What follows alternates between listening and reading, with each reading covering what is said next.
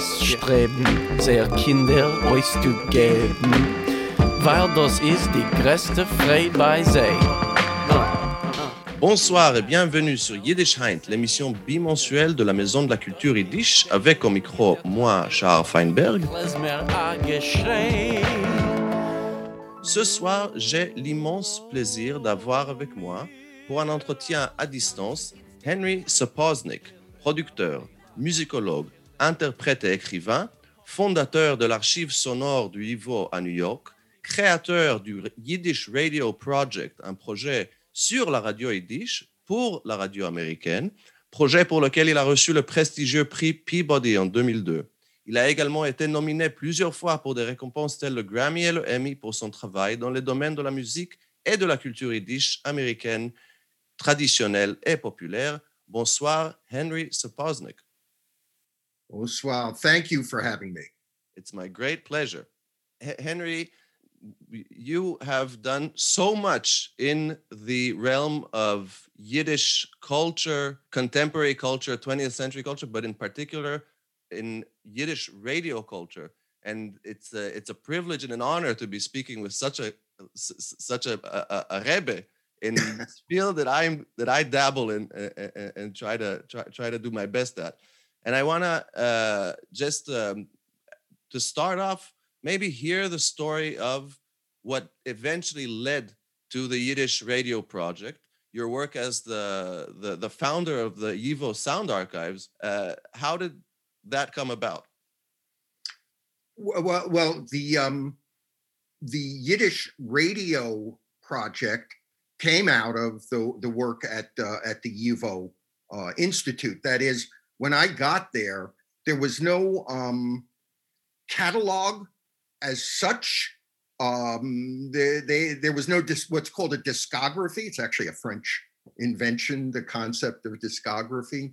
Um, that so records were documented by when they arrived, not any internal catalog or matrix system. So mixed in among the um, uh, 1920s uh, shellac pressed commercial records were these aluminum and in some cases glass uh, records, uh, which were um, one of a kind because they were radio shows and they were mixed in. And uh, not until a real catalog was uh, created were we able to distinguish.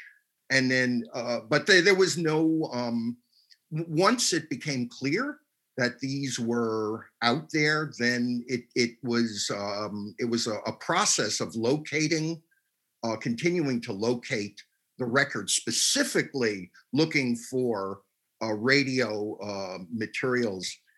Interestingly, just as an, an aside, right when we had this meeting, I had just gotten uh, from the Library of Congress, which is where my the collection is now. I just got like yesterday uh, a, um, a, a, a, um, a, a thumb drive with pictures of all of the discs in the Yiddish radio collection in my, my collection at the Library of Congress. I'm seeing a lot of these for the first time in 25 years.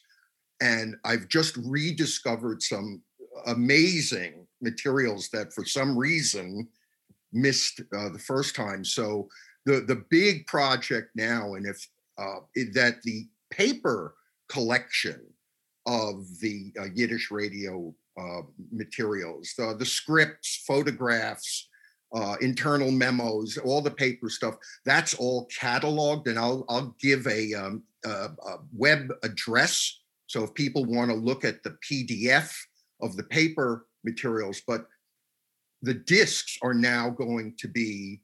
A lot of them have never been transferred, have never been digitally transferred to a stable um, a medium, and that's what's going to uh, hopefully Mitzvah in the next few years going to start. So just when you asked this question, this rebirth of the collection is kind of starting again.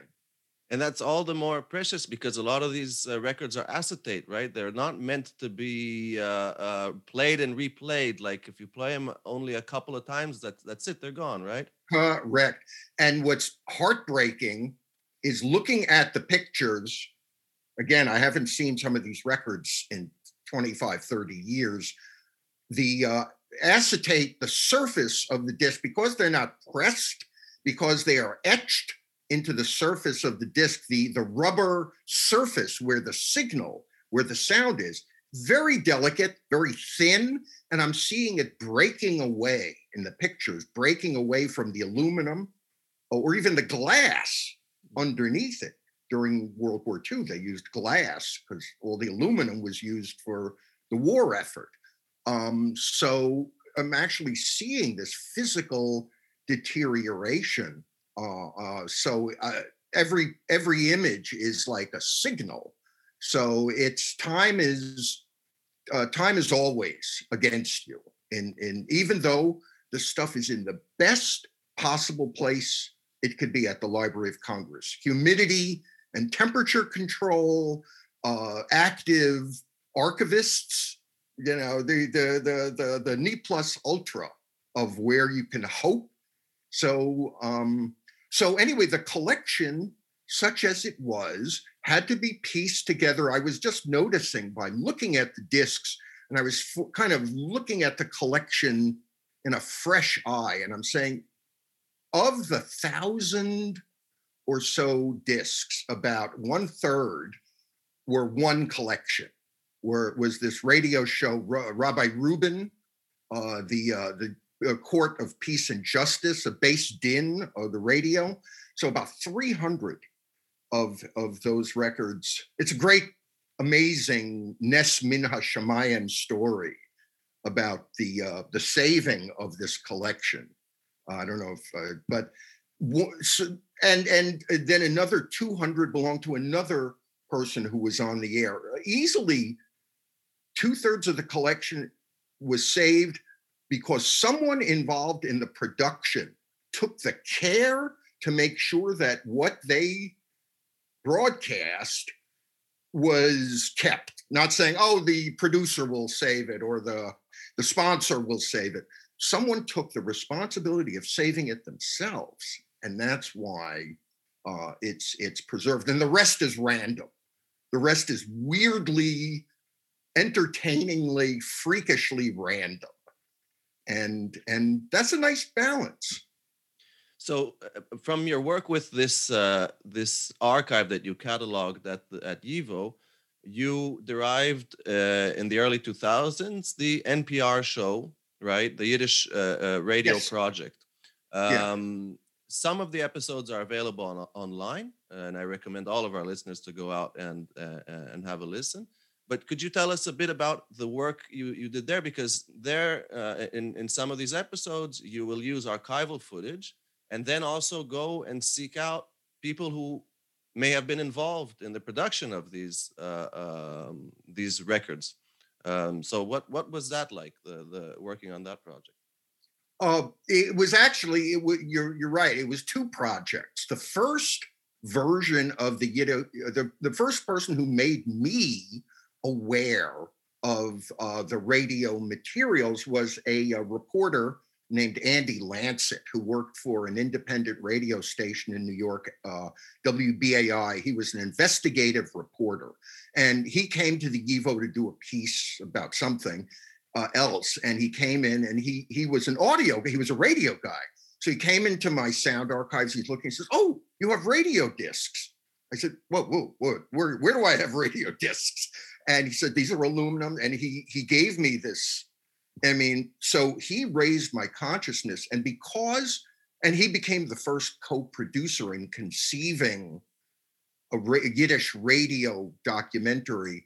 Um, and as an investigative reporter, he, he was a terrific, we did terrific interviews with just, again, an investigative reporter knows how to find people, uh, uh, knows how to do a, a, a thorough process of, of tracking down leads.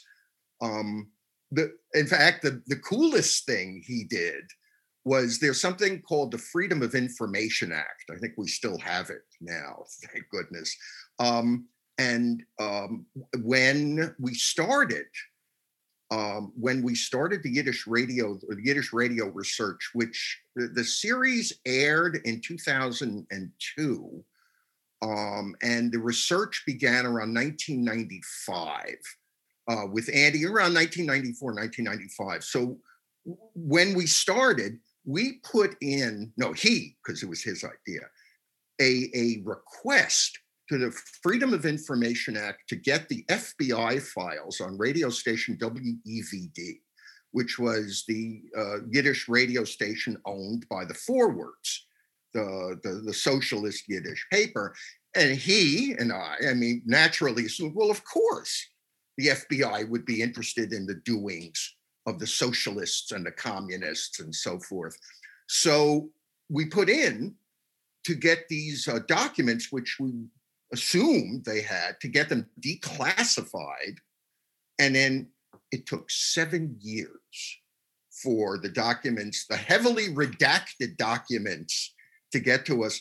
But the amazing thing we found was between all of the blacked out copy about who the informers were, was that the FBI had two separate investigations. One is that they were getting the, the, the socialists at WEVD to inform on possible communists, but they were also getting uh, other informants to inform on the socialists. So there were like these two really, so the whole thing was riven with deceit and and and this is the atmosphere so listening to the radio shows that were being produced at the same time that this it's it's it gives an incredible perspective to how the culture and the society functions on such an individual and, and in this case a mass culture level. This was the most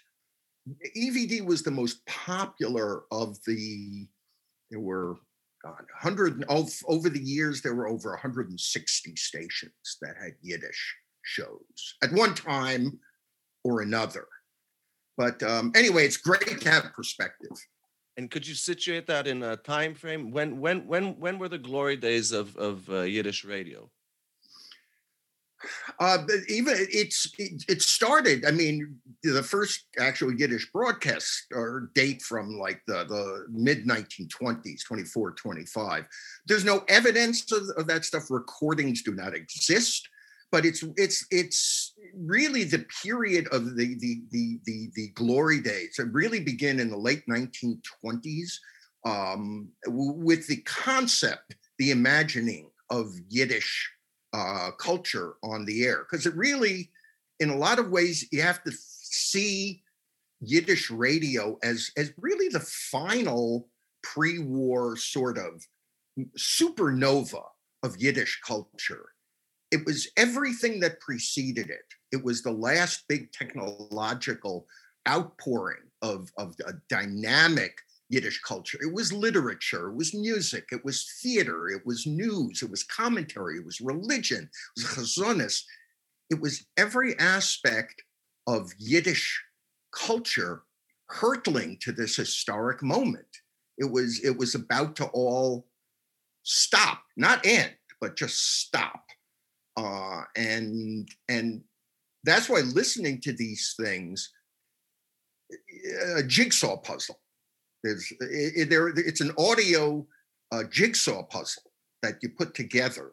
During this time period, from I guess the 20s till uh, the the Churban, the Jews are producing Yiddish culture in Yiddish for the Jewish community, and then others mm-hmm. are making Hollywood in English for the Americans or the English-speaking Americans.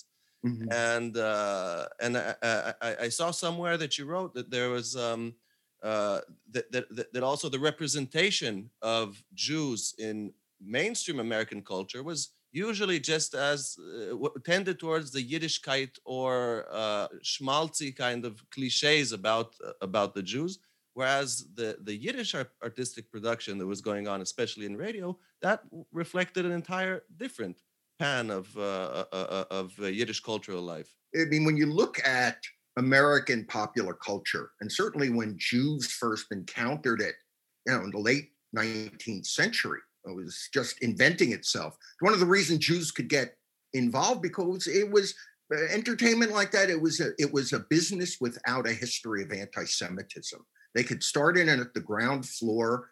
Um, and and that was that was not a, a, a, a difficult thing, but how Jews were portrayed on the stage was an inherited Jews inherited how Jews were portrayed the same way they inherited the apartments they moved into on the Lower East Side.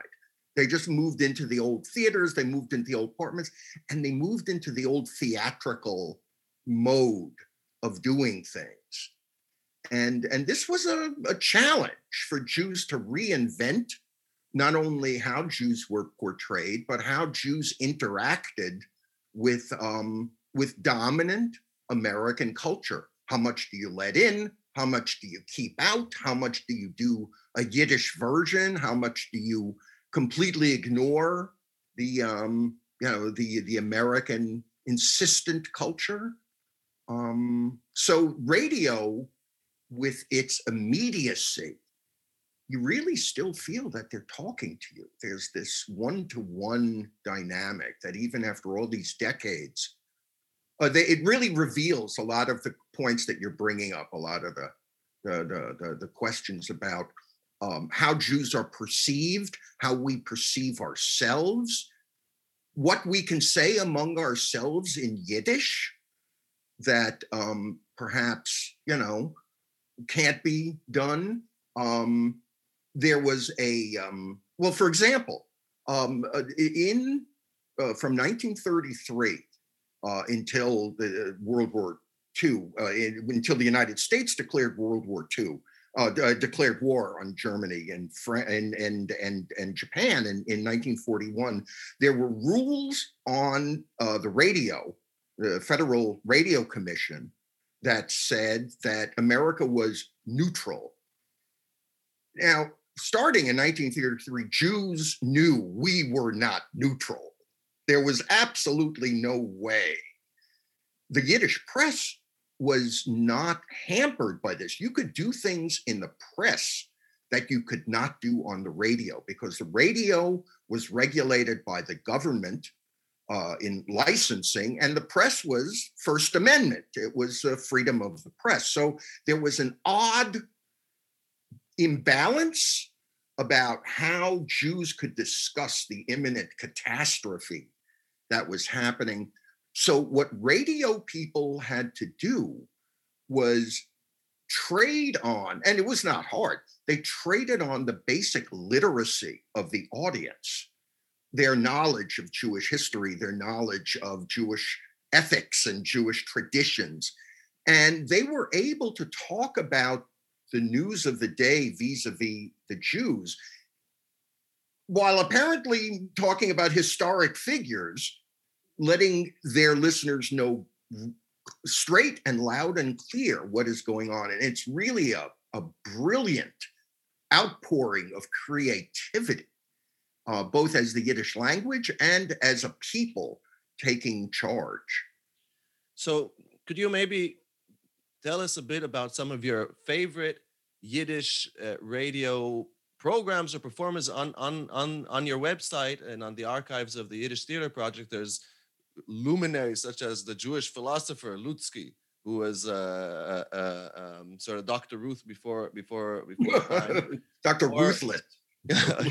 that was or Seymour Rechtzeit, the great uh, uh, Yiddish crooner, uh, or Nuchem Stutchkoff, right? The the, yes. the, the brilliant linguist and and dramatist.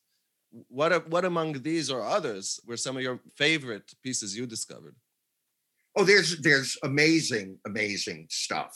Um, well, first of all, let me let me do this now that I see you're doing this. I have a I have a website that I guess is almost seems like an aside, but I have a website that was my my my COVID lockdown project was to create a website and to get the Yiddish radio stuff back out.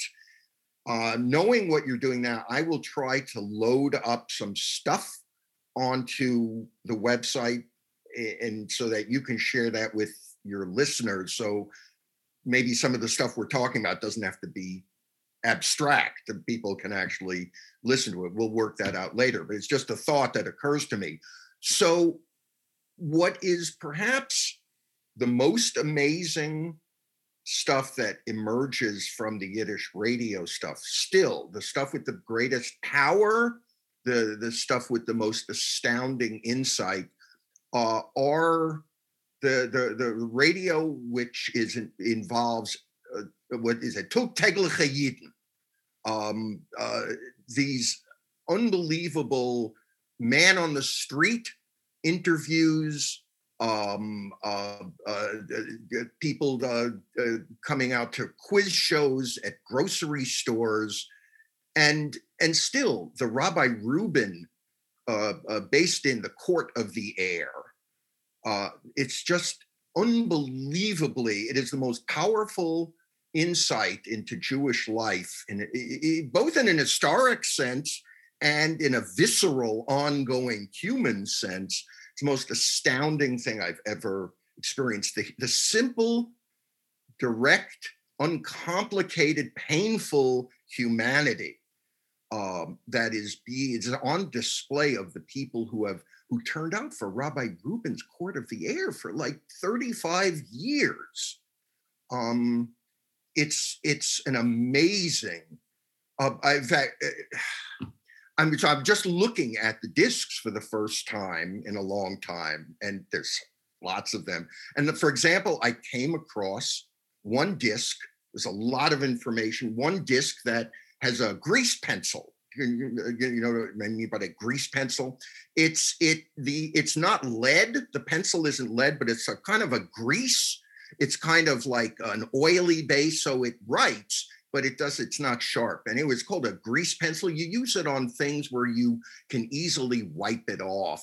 Film and in this case old these uh, acetate records. And so anyway it's this show of this beis din and in grease pencil is written on right across the surface of the record. It says do not play too much crying and I and, and you you know that they didn't because Rabbi Rubin was very concerned about the dignity of of the people who came on his show. So this was the first time that this had been heard. That I'm listening to this moment of this of this woman who is uh, it's it, I, I I'm still moved. Here was it was an issue about a son who promised to give her ten dollars a week and he wouldn't and he wouldn't do it. And it's this unbelievable. It's like, I can't believe I'm hearing this thing that is so personal and so powerful. And it it's and it, and I look on the record and it says, you know, 1948. And it's it's jumps across the decades with an immediacy and a presence that is un I I I there is nothing else that I can think of that takes you so much into the presence of the moment. So I'm, it's it's a tremendous material. Um, so you, you mentioned 1948, and how indeed does Yiddish radio change in America after the Churban in the 50s, the 60s, and with the rise of television as, a, as an important medium? Uh, and up until our days, if that's not too too vast of a question, but if you could give us a panorama of of the 50s until our days in Yiddish uh, radio, and if there is anything left today. Well, here's a here's maybe I don't know if maybe your listeners maybe not do don't understand how radio historically functioned in the United States, despite the fact that people had to get their licenses from the federal government, they were primarily privately owned. Unlike, again, like what you're on, it's completely government run. So there was an odd combination of both the mandate of government, but also the ruthlessness of the marketplace.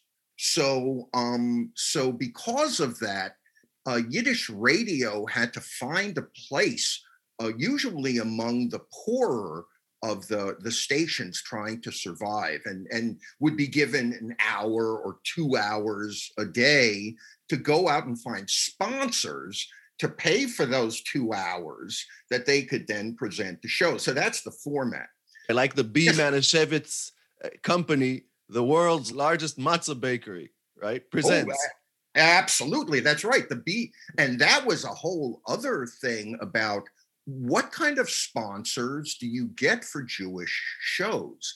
Um, and of course, you could answer, you would know what the answer because Yiddish press tells you exactly who was already advertising to the Jews. So it was very easy, especially for a station that was owned by a Yiddish newspaper, which was, in fact, the Forward owned WEVD, which was originally a socialist radio station. Um, so by the time, by the time the post-war era, what had been New York between 1925 and, and, and, and 1950, uh, there had been 25 radio stations in New York, which at one time or another had Yiddish shows on it.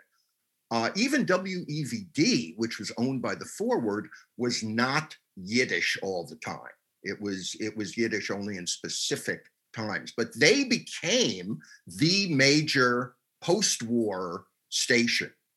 Um, what happened after the war was um, the slow decline of Yiddish radio. Nothing new was really being um, there, there was it was the momentum of what Yiddish radio had been before the war that was slowly playing out after the war. So that, let's say, by the time I started working at WEVD in the early 1990s, I was brought in to produce what had been the the diamond in the tiara of Yiddish radio shows on WEVD called the Forward Hour, which was that this was their major showcase because this is the, the newspaper was the Forward.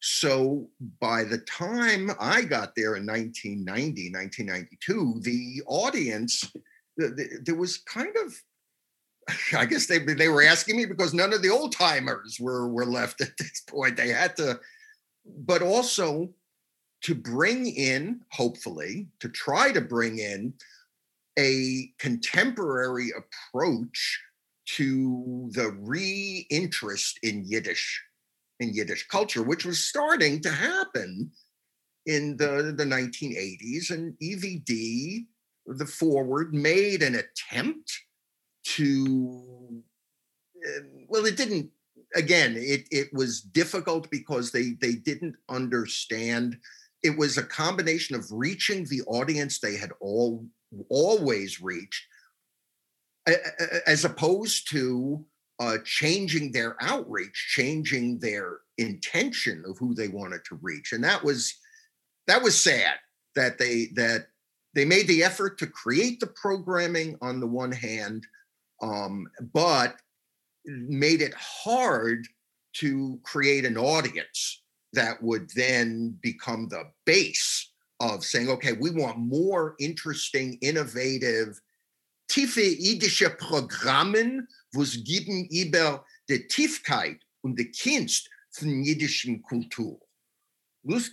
For, for younger light, I mean, for young people, th- this was um, still out of their understanding. I guess in in in in a sense, uh, my coming to Yiddish is the is an end is one of the end results of a process that might must have started uh, around that time because I, I I I grew up in Jerusalem uh, and I discovered Yiddish in in Europe when I once I moved to Paris uh, because you, you I'm sure you know uh, of the, the the reputation and the stigma that Yiddish has uh, in, in, the state of Israel uh, these days since since forever. Um, yes, and and I was uh, shocked and surprised to discover that the world of contemporary Yiddish uh, thought, creation, production, there's a lot of young people also who are interested in it. They can be uh, Jews, they can be non-Jews as well, and it seems that, that, that, that there's an interest not only in the the Yiddishkeit and the nostalgia, but in the shockingly innovative and, and profound pieces of, of, of culture that were produced by the enormous Yiddish boom between 1850 and 1950, let's say. Mm-hmm. And uh, and I think na- nowadays maybe things are starting to steer more in that direction in in in the in the realms of, of Yiddish culture.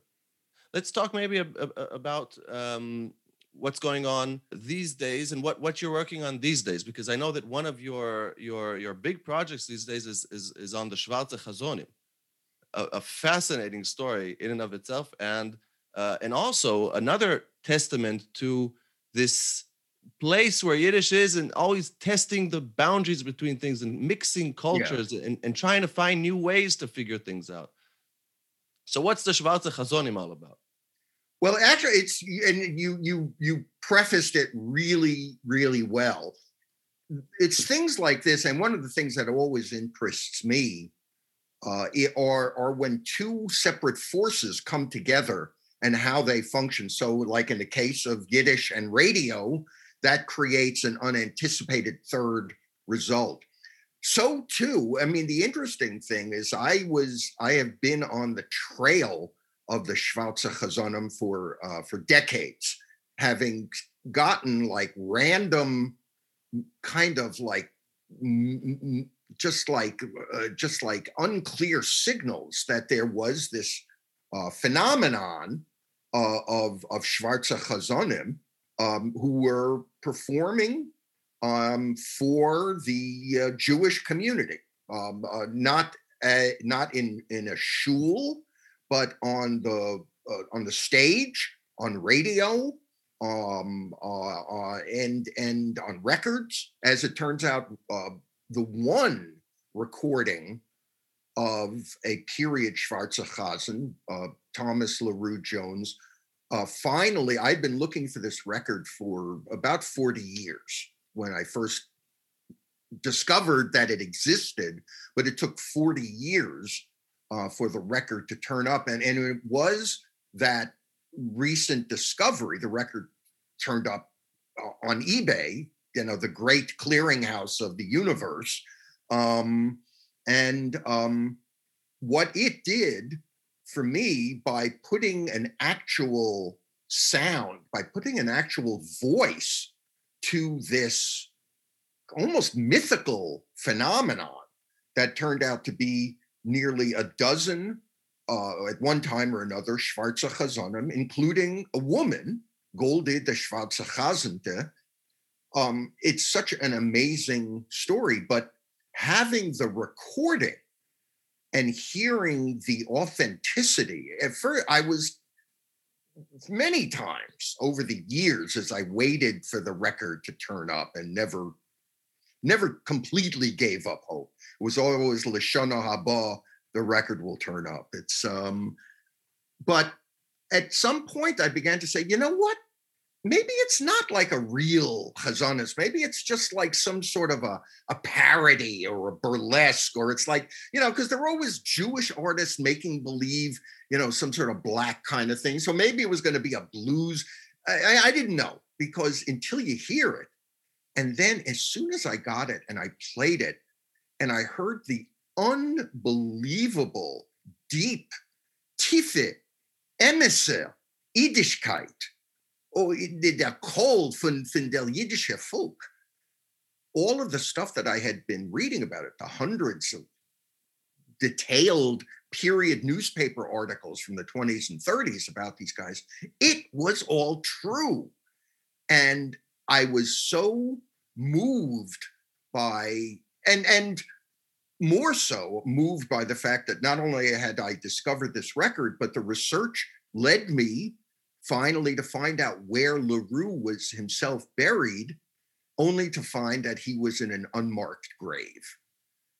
And so it became this huge story about how we as Jews think, oh, well, you know, Jews and Black culture, and we're always co opting it. You know, we're playing the blues, we're the record owners, we're the, uh, the, the concert promoters, we're the theater owners, we're the managers. It's always the Jews kind of living off black culture.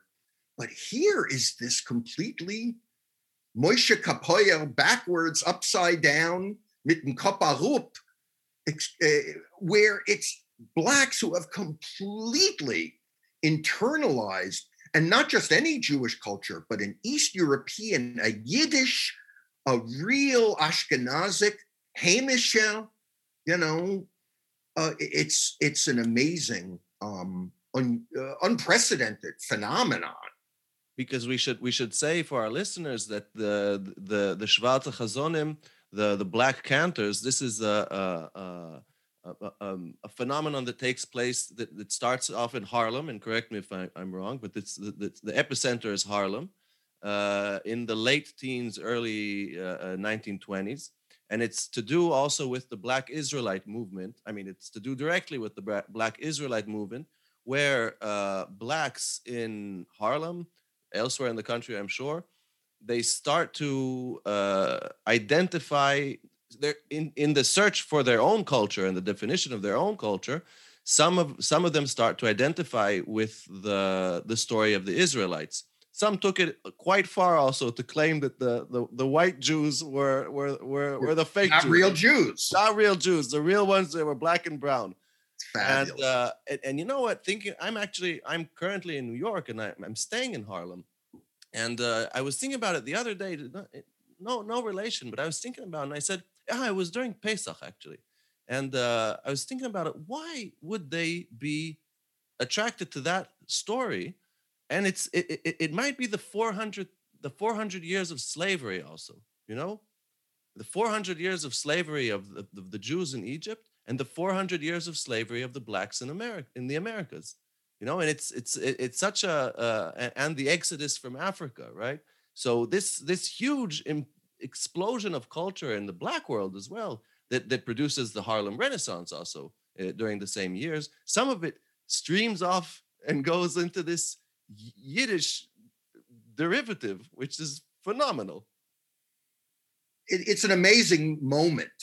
And and and you're absolutely right. The the Harlem Renaissance, I don't believe this is not heresy. This is just observational.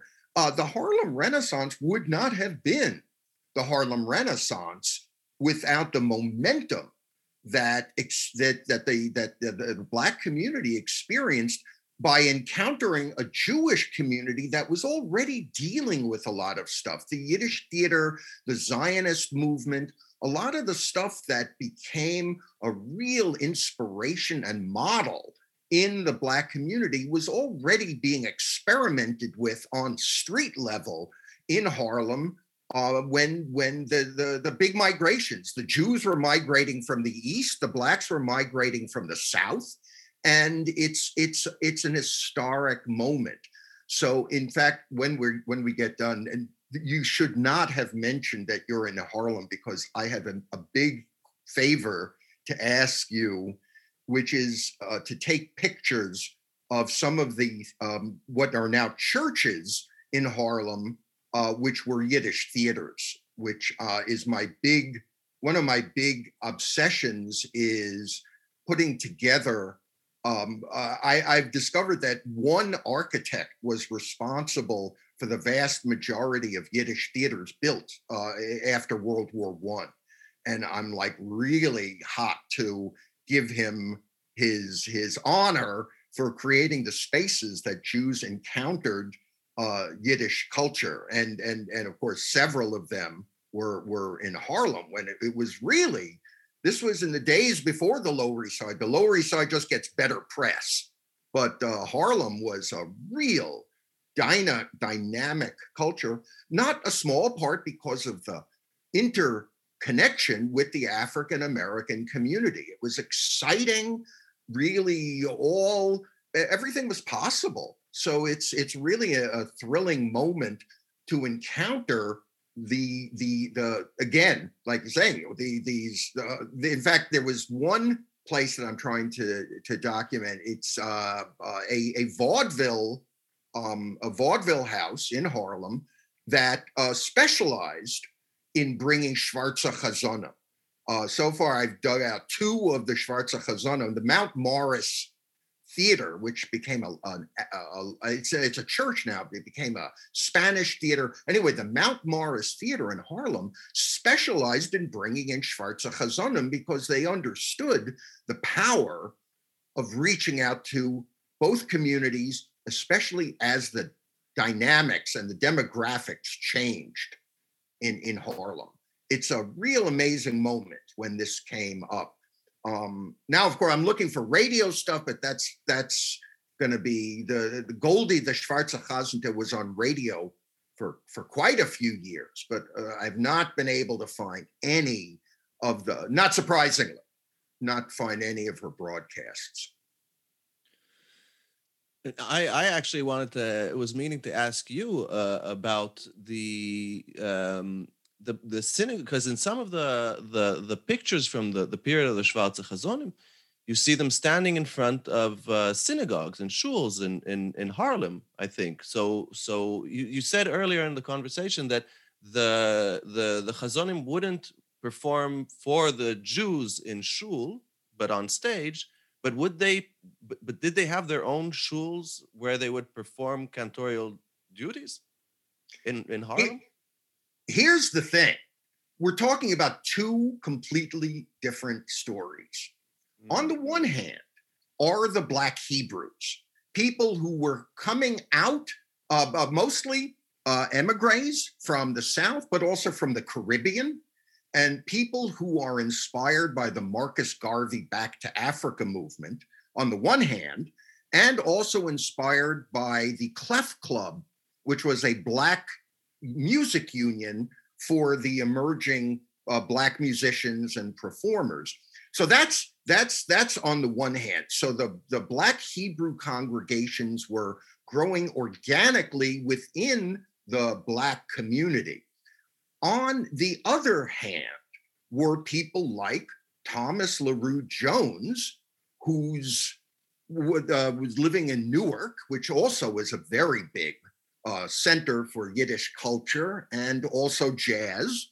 Uh, but he grew up in a Christian home. He had a couple of siblings who were in Black vaudeville, and for, uh, but for some reason he dedicated his life to performing on the fringes of the Jewish community. Never had a shul, but would perform concerts at Jewish synagogues. He would perform concerts in uh, the Yiddish theater. Uh, I have a newspaper account of him helping to teach orphaned young boys their haftorahs. Uh, that's really deep community work. That's not what a performer does. So it's an odd story that, on the one hand, he's a part of the Jewish community, but he's also a part from the Jewish community. And that difference is is is really big because you would think, well, yeah, if he there's an active uh, Jewish community for which he's a chazan, it makes sense that he would like, you know, like for example, Moishe Oysher would go back and forth between being in a shul and being a chazan, but also being on the stage or being on the radio or being uh, in movies. Um, the, Thomas LaRue was never, he never had smicha as a chazan.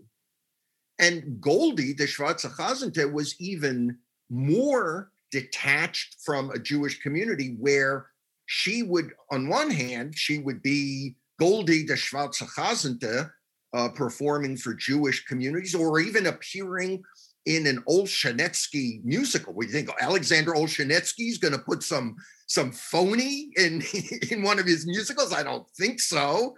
Um, but then she's overperforming on a stage with Duke Ellington and Fats Waller. So what is going on? How is this code switching? How are they moving back and forth between a really deep Yiddish culturally literate community and being not not even having a shul, not even being it's an unusual cultural um, uh, so this is this is what's coming out now. Um, uh, a lot will never be known I, am afraid because too much time um, but the one good thing i can say is this renewed interest. I've now completed raising it was um, a gofundme program to raise money for a headstone for Thomas LaRue Jones. So I'm really happy that that worked out. And the plan is uh, his site. Well, I don't know. He whether he was, I don't know if he was Jewish or not. He's he's uh, not in a Jewish cemetery, so I don't. But I, I don't know what his yahrzeit. I mean, I know what his yahrzeit is on the Christian calendar, which is August 9th. So that's my plan, is to get the headstone on uh, in time for that, and maybe a little closure, you know, to to to do that. Um, so to sum up, or before we we end this fascinating uh, talk, uh, we learned about the Schwarze Chazonim and and and thanks to you, you're you're you're the the, the man who brought it to the forefront of uh, of our minds. but uh, uh, so what can we expect uh, in the in the near future from you? What are you what are you what are you working on aside from the the Schwarze Chazonim? If you're if you're willing to to to to to reveal such information. Oof, man. No, there's a lot of well. Here's the thing. I mean, having materials with which to work. Like I said, I'm now going to get started going back through the thousand or so Yiddish radio shows that have been sitting in storage for for for 30 years. Stuff is going to come out of there. Uh, I just found a show I totally forgotten about a uh, a 1946 radio drama called Displaced about a Holocaust survivor, starring Paul Muni. Um, and uh, it's in English, but it's the only Jewish performance. Muni did not want to play Jews on the screen. He was not going to Hollywood. He performed every other ethnicity until The Last Angry Man, his last movie. That was the first time he played a Jewish character. So, but here to hear uh, him uh, do um, this uh, this this portrayal is is quite powerful. So I think the radio collection will tell me what to do next.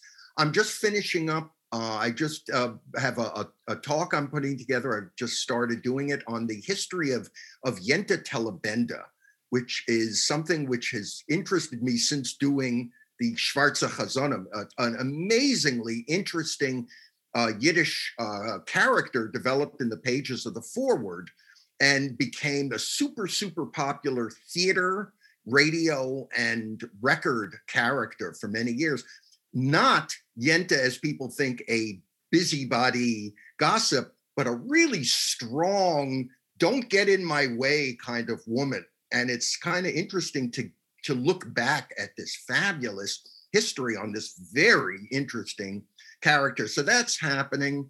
And, and of course, because I found, I went back to these old radio shows, uh, there is a, um, I, I refound a wonderful radio series, which were reductions, little tiny uh, versions of classic Yiddish musicals of Goldfaden and early Rumshinsky.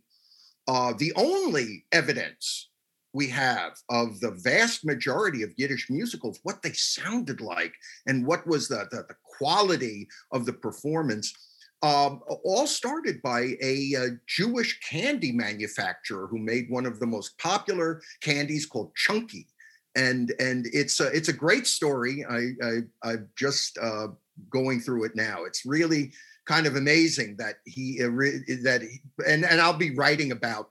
So there's there's Yiddish popular culture like this in Yiddish news, old Yiddish newspapers, these Yiddish radio shows uh, the, the the 78s. I have thousands of 78s. There are fresh messages.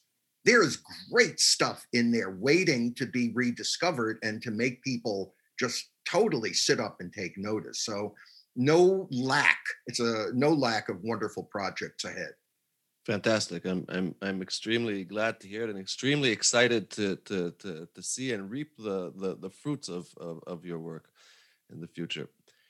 Henry Sapoznik, thank you very much for having been with us tonight on Yiddish Heint. It was my pleasure. A schönem Dank und nochmal kommen noch auf Simche zusammen. Thank you, Henry. Yes. C'était Henry Sapoznik ici sur Yiddish Heint, cette fois-ci en anglais. Vous pouvez vous rendre sur son site web henrysaposnik.com pour écouter les émissions radio dont on a parlé ce soir, ainsi que pour consulter les dossiers de ses recherches en cours. Terminons maintenant avec ce morceau de Thomas LaRue Jones, le Schwarze Hasen, qu'a mis donc 40 ans à arriver dans les mains de Henry Saposnik. Le morceau s'intitule, comme par hasard, Jedele verliert nicht dein Hoffnung. Juif ne perd pas l'espoir. Bonne soirée, à bientôt sur Yiddish Heint et bonne écoute.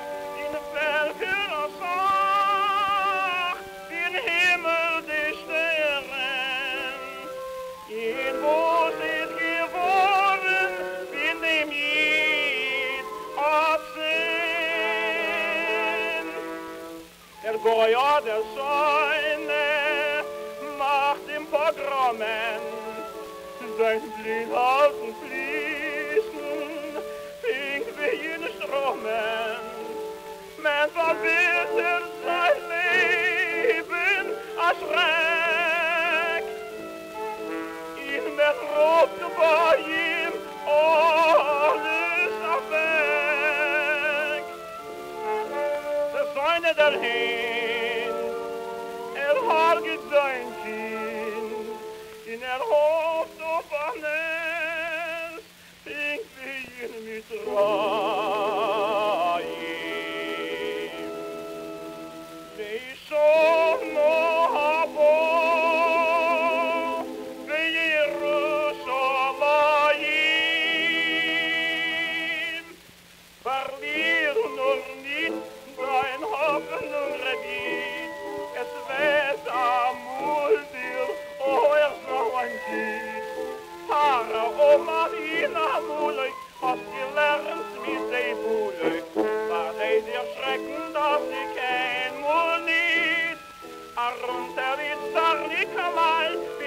Feulan, wisst ihr, euer sein frei. Verlier nur nicht dein Hoffnung, Rebit.